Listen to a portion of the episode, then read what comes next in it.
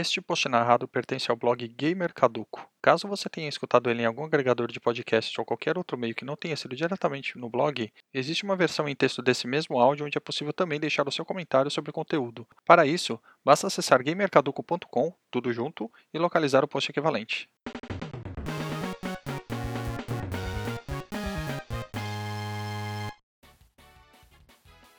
Como estão, caros ouvintes? Vamos continuar com a Maratona Sonic no blog.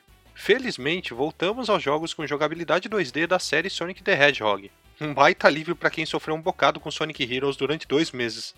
Chegou a hora de fechar uma trilogia, uma das mais respeitadas não somente pelos fãs da franquia, mas pelos jogadores de uma forma geral. É hora de falarmos de Sonic Advance 3, o último jogo do ouriço lançado para o charmoso portátil da Nintendo, o Game Boy Advance. Lembrando que o game chegou a ser lançado também no Virtual Console do Wii U, mas somente na loja japonesa, exatamente o mesmo que aconteceu com os outros dois primeiros Sonic Advance. Da mesma forma que seus antecessores, Sonic Advance 3 foi desenvolvido pela Jimps com toda a supervisão do Sonic Team. Ele foi publicado pela SEGA em junho de 2004 em todo o mundo e chegou em primeiro no mercado norte-americano, distribuído pela THQ. Mais uma vez, Sonic e seus amigos devem parar os planos de dominação mundial do Dr. Robotnik, ao todo, temos cinco personagens jogáveis. São eles Sonic the Hedgehog, Miles Tails Prower, Knuckles the Echidna, Amy Rose e Green the Rabbit, com seu inseparável amigo Tease. Apenas os dois primeiros estão disponíveis para a seleção quando iniciamos o jogo pela primeira vez. Os demais são desbloqueados conforme jogamos com a dupla de amigos que está junta desde Sonic 2. Aliás, por falar no clássico do Mega Drive, algo que surgiu com o lançamento dele chega como uma novidade na trilogia Advance a possibilidade de jogarmos em dupla, não mais apenas com um personagem solo. Na verdade, não é nem questão de possibilidade, o jogo te obriga a sempre estar com uma dupla selecionada. Outra novidade é que a dupla possui uma ação conjunta que pode ser executada em conjunto, e ela depende muito de quais os personagens foram selecionados. Quando pressionamos e seguramos o botão R do portátil, o personagem principal literalmente pega o sidekick no colo girando, e ao soltar o botão, a tal ação é executada. E essa ação pode variar quando estamos no chão ou no ar. Pior que preciso dizer que o personagem segurando o sidekick me lembra muito um goleiro pronto para repor a bola em jogo. Mas enfim. Vou citar um exemplo aí para vocês. Com a inseparável dupla Sonic e Tails, ao segurarmos o botão R e soltarmos quando ele está no chão, o Tails deixa de girar nas mãos do Sonic, então ele vai para o chão e com a força do giro impulsiona o ouriço para cima, bem alto. É como se a bola botasse o goleiro em jogo, por mais bizarro que isso possa parecer. E apesar de parecer estranho, o movimento é muito útil para alcançarmos regiões mais altas das fases. Já quando os personagens estão no ar e o jogador solta o botão R, então é executado o clássico movimento do Tails sair voando e segurando o seu amigo azulado. Da mesma forma que os jogos anteriores da série, se ficarmos muito tempo nesse movimento, a raposa se cansa e os dois caem lentamente. Cada dupla executa um movimento diferente, e todos eles parecem ser bem úteis em determinadas áreas do jogo. Eu não vou listar cada uma delas porque esse post não é um walkthrough, nem detonado, nem nada assim. Ao contrário dos outros jogos da série Advance, na minha vida inteira eu nunca tinha jogado o terceiro episódio, nem para experimentar. Na época em que eu jogava o Game Boy Advance com alguma frequência, eu não estava mais tão interessado em videogames assim. Eu já contei essa história aqui mais de uma vez. Recomendo a leitura ou a escuta do post do primeiro Sonic Advance se você estiver curioso sobre isso. É algo que eu também mencionei no post sobre o segundo jogo e também dá para ouvir no segundo podcast do blog. Acho que lá tá até um pouco mais detalhado. Bem, nem em emulação eu acabei dedicando tempo para conhecer o jogo. E o triste é que eu sempre ouvi falar ou li que era o mais fraco dos três jogos. Mas eu nunca pude argumentar se concordo ou discordo dessa visão geral dos jogadores que tiveram experiência com a trilogia. Em 2020 eu joguei o Sonic Advance 3 de cabo a rabo e agora posso dizer se eu concordo ou não com essas pessoas. Obrigado, caduco do passado que decidiu fazer a maratona Sonic. Entretanto, antes de chegar nas conclusões, permita que eu fale um pouco sobre o título final da trilogia. Primeiro de tudo, hoje eu tenho o cartucho. A caixa tá um pouco amassada e tudo mais, mas eu tenho ele. Como muitos sabem, eu coleciono o Sonic. Tem até uma página dedicada à coleção no blog, mas ela tá bem desatualizada. Entretanto, mesmo que eu tenha ele e o portátil, prefiro jogar na plataforma que eu tenho mais facilidade de jogar em ambientes escuros e que nos últimos anos tem se tornado ainda mais inseparável do que nunca, o PSP.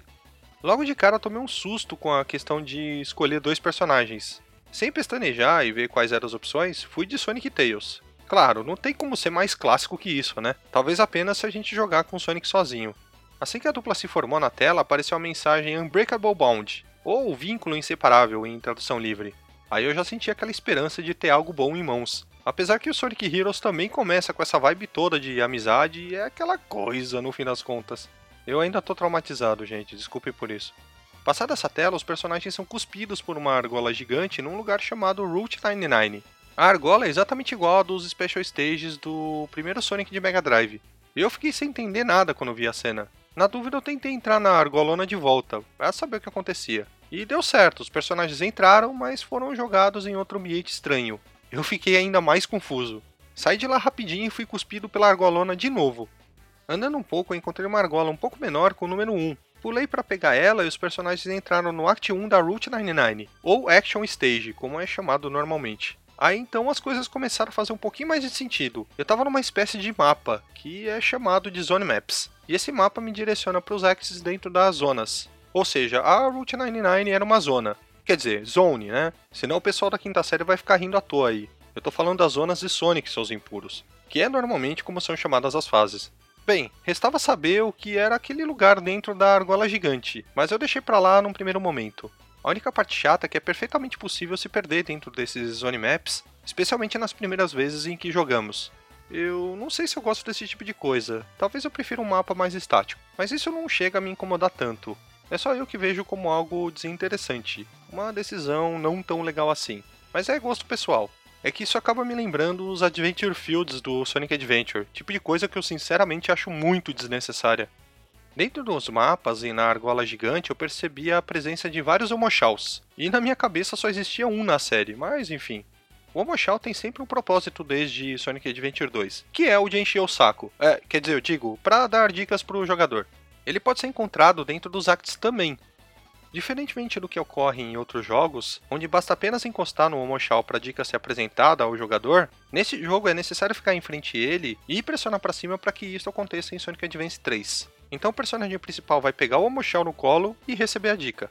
Ou seja, eles podem ser totalmente ignorados durante o jogo, o que foi uma ótima saída por parte da Jimps, né, ou do Sonic Team, para não incomodar os jogadores mais experientes. Ponto positivo aí para os designers do jogo. Dentro do primeiro act da Route 99, também acabei encontrando alguns Shaos aparentemente perdidos. Ao esbarrar no primeiro, recebi a mensagem que um Shao foi encontrado e que haviam mais nove.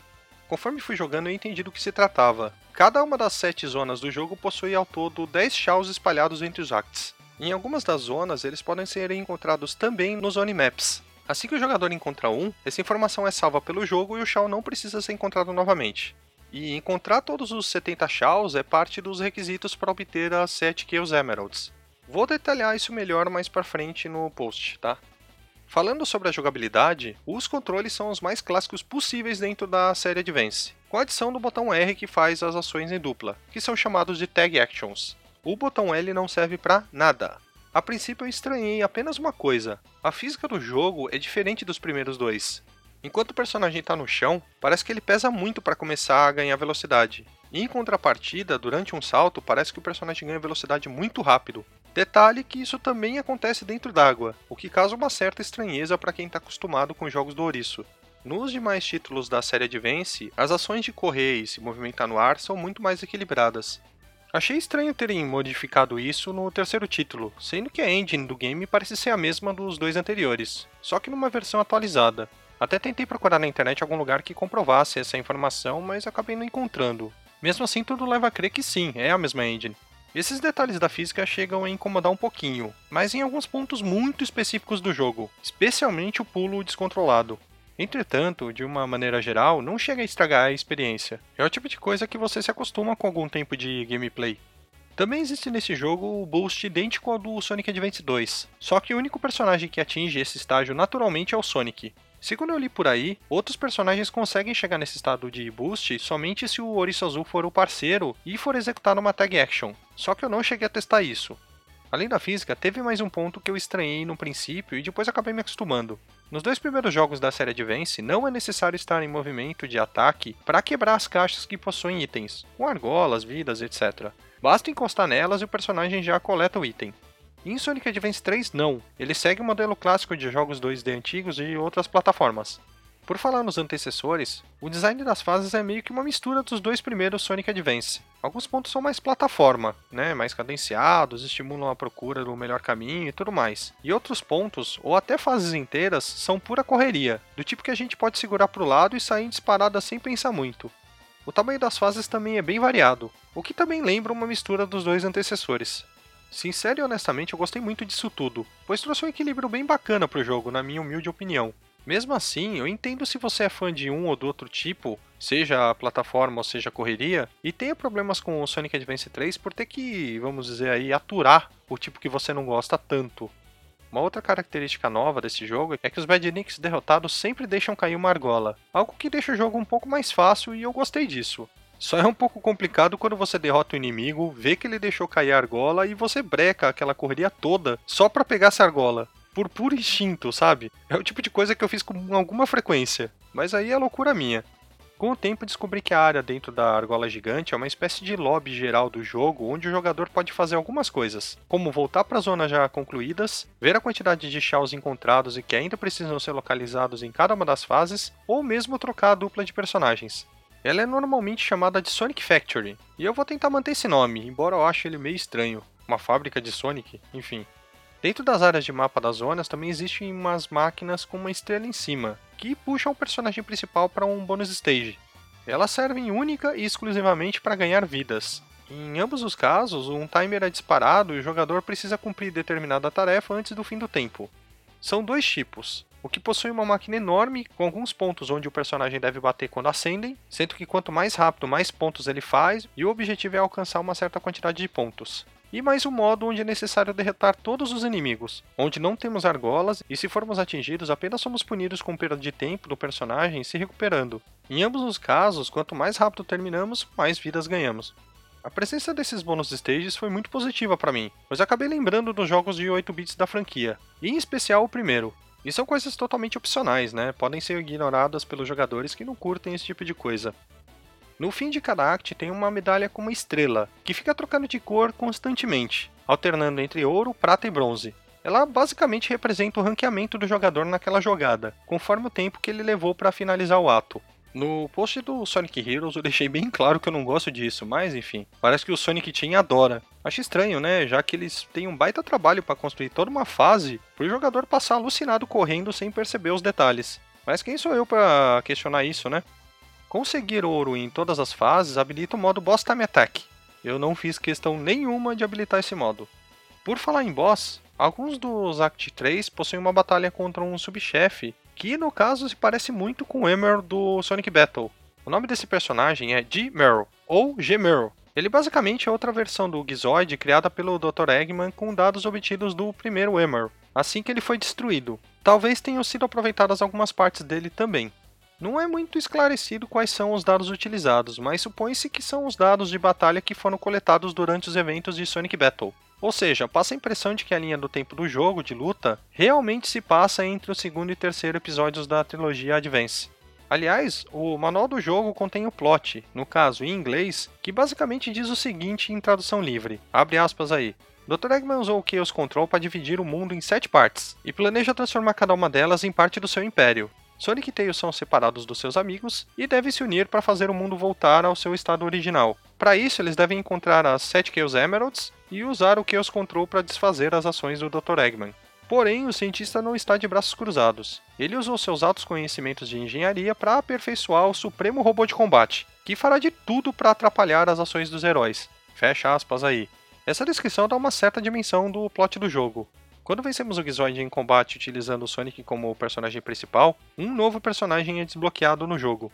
Novamente falando, esse combate não acontece em todas as zonas do jogo.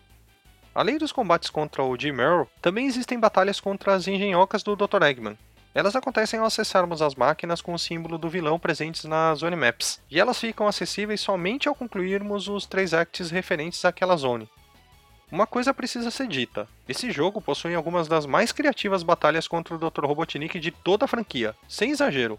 Nada da correria desenfreada do Sonic Advance 2 aqui. As batalhas são feitas de forma natural do jogo. E contar qualquer uma delas para vocês estragaria a surpresa, então vou ficar na minha aqui.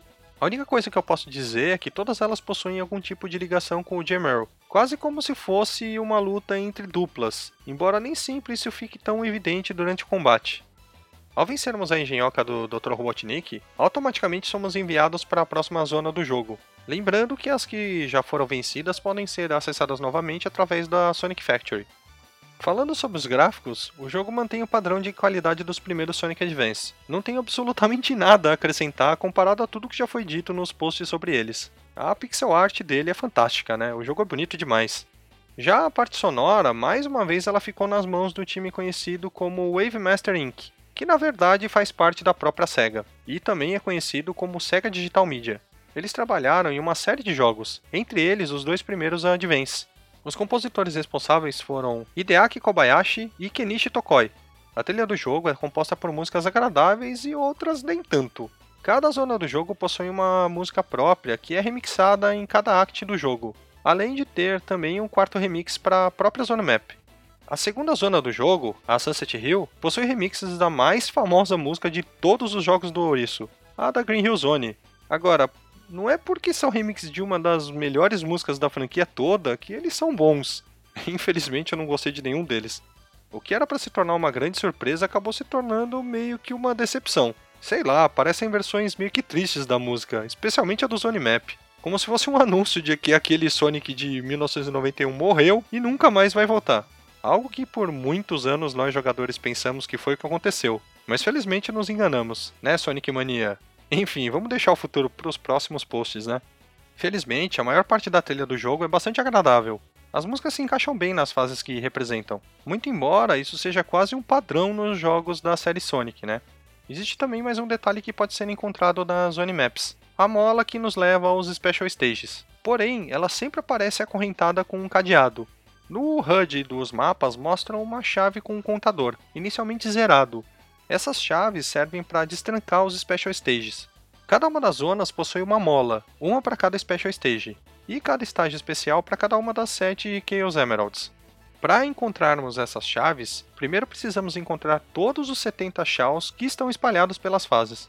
Lembra que eu falei deles? Então, parece algo chato de se fazer, ou incômodo, como em Sonic Advance 2, mas eu vou afirmar para vocês que não é. O processo é sim trabalhoso, mas ele não é complicado e não desmotiva como o do antecessor. Lembro que no post do segundo jogo eu comentei que precisamos coletar todas as coisas de uma vez só? Então, em Sonic Advance 3 não precisamos. Como eu falei anteriormente, cada shell coletado é imediatamente armazenado no arquivo de progresso do jogo, algo que facilita um bocado, né? Então dá pra gente ficar caçando os shells aos poucos. Para ajudar ainda mais, Dentro da Sonic Factory tem uma área dedicada aos Shaws encontrados, e ela mostra um contador para auxiliar o jogador.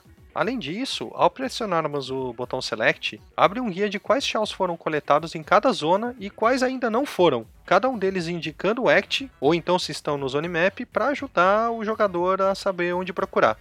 Gente, eles acertaram em cheio. Aí sim ficam meus parabéns sem ironia para o Sonic Team e para Jimps. Mandaram bem, de verdade. Depois que os 10 chaos referentes a uma zona são encontrados, a chave passa a aparecer em lugares, digamos, semi-aleatórios em cada um dos acts. Semi-aleatório é um termo estranho, mas permitam que eu faça uma explicação. Cada vez que entramos em um act, a chave aparece em um dos lugares pré-definidos, e apenas um deles. Ao encontrarmos uma chave, é necessário chegar até o fim da fase com ela. Se perdemos uma vida, a chave é perdida também um tanto quanto menos punitivo que Sonic Heroes que te tira a chave se você for simplesmente atingido. Cada vez que o jogador acessa o Special Stage, uma chave é utilizada. Então a ideia é ficar acumulando chaves para ficar repetindo o processo em sequência até conseguir a esmeralda. A minha primeira experiência em buscas conseguiu me fazer descobrir rapidamente os dois pontos do primeiro act da Route 99, a primeira zona. Então o que foi que eu fiz? Entrei nela nove vezes e acumulei nove chaves. Entrei no primeiro Special Stage da própria Route 99 e passei de primeira. Gente, que sensacional! Logo eu pensei, vou poder usar essas outras chaves nas outras zonas. Só que, ao entrar na zona map da Sunset Hill, que é a segunda zona do jogo, tive uma surpresa. O número de chaves estava como? Zerado! Logo descobri o que estava acontecendo. As chaves coletadas só valem para a zona em questão, sendo necessário acumular chaves para cada uma delas. E aí vai uma dica de amigo para você que está se assustando aí. Você não vai precisar de mais do que duas ou no máximo três chaves por zona, exceto as duas últimas que dão um pouco mais de trabalho. É bem tranquilo usar a primeira chave para treinar como é que a fase foi construída e a segunda para passar de vez. Ou mesmo a terceira, se for necessário, caso você faça alguma bobagem na segunda tentativa. Olha, eu sincero e honestamente usei só duas, nas cinco primeiras sem grandes dificuldades. Bem, eu ainda não falei como é que funcionam os Special Stages, né? O negócio é o seguinte: o personagem secundário da dupla pilota o Torneiro, o famoso avião do Sonic, enquanto o personagem principal fica na asa, tentando coletar um certo número de argolas exigido. Algo muito parecido com diversos Special Stages, principalmente pelo fato da coleta de um número de argolas, né? Mas ele é especialmente parecido com os de Sonic Triple Trouble, que segue exatamente o mesmo padrão: avião, argolas e obstáculos. Ah, sim, tem também os obstáculos, né? São bombas e alguns inimigos robóticos que tentam atingir os personagens com mísseis ou algo parecido. Cada dano tira 5 argolas da quantidade total coletada. Cada inimigo robótico derrotado te dá mais 5 argolas. Também existem alguns pontos que parecem estrelas azuis brilhantes, onde passamos dentro e o avião se transforma no que me parece ser algo como o X-Tornado do anime Sonic X. O avião fica com as asas em forma de X. Quando ele está nesse modo, ele voa mais rápido, mas em compensação, cada argola obtida vale duas. Essa mudança para asas em X parece quebrar um pouco o Special Stage, pois as argolas meio que aparecem próximas de onde estavam antes da transformação, não exatamente no mesmo ponto. É meio estranho, mas dá para se acostumar com isso e usar isso a seu favor. Há um único checkpoint em cada Special Stage, onde o jogador precisará ter coletado o número requerido, e então esse valor requerido aumenta para ser validado no final da fase normalmente é o dobro do valor inicial. A música dos Special Stages é bacana e tudo mais, mas eu confesso que fiquei um pouco triste que não é a mesma nos dois primeiros Advance. Eu adoro aquela música, e acho que ela combinaria totalmente com a tela do avião e tudo mais, mas enfim. Ao obtermos as 7 Chaos Emeralds e derrotarmos tanto o chefe da última zona, que é o Chaos Angel, e mais o chefe da Final Zone usando o Sonic como personagem principal, é desbloqueada a fase extra. E derrotada a fase extra, revela o final verdadeiro do jogo. Eu não vou contar para vocês tudo o que acontece aqui, porque vai estragar uma ótima surpresa. É, meus caros, no fim das contas, esse post acabou se transformando uma espécie de review. Talvez pela falta de nostalgia da minha parte, já que eu não joguei no passado. Ou talvez tenha sido o fato de ter sempre escutado que ele era o mais fraco da trilogia Advance, e isso tenha ficado na minha cabeça de uma forma meio negativa, como se o jogo fosse ruim. Antes que eu responda essa questão e pule para as conclusões, permitam que eu conte mais uns causos para deixar o post um pouco menos sério. Nem tá parecendo que vocês estão num post do Gamer Caduco, né? Mas vamos lá. Em um dos atos da Ocean Base, eu passei faltando 75 centésimos de segundo para dar time over na fase. O engraçado é que eu fiquei enrolando um bocado nela, ou porque eu tava perdido, ou porque tava procurando alguma coisa, e quando eu percebi que faltava menos de um minuto, comecei a correr alucinadamente para tentar terminar a fase sem morrer. E, gente, deu certo. Quando eu vi o tempo que faltava, eu comecei a comemorar feito um louco e dar aquela risada daquele jeito bem estranho, sabe?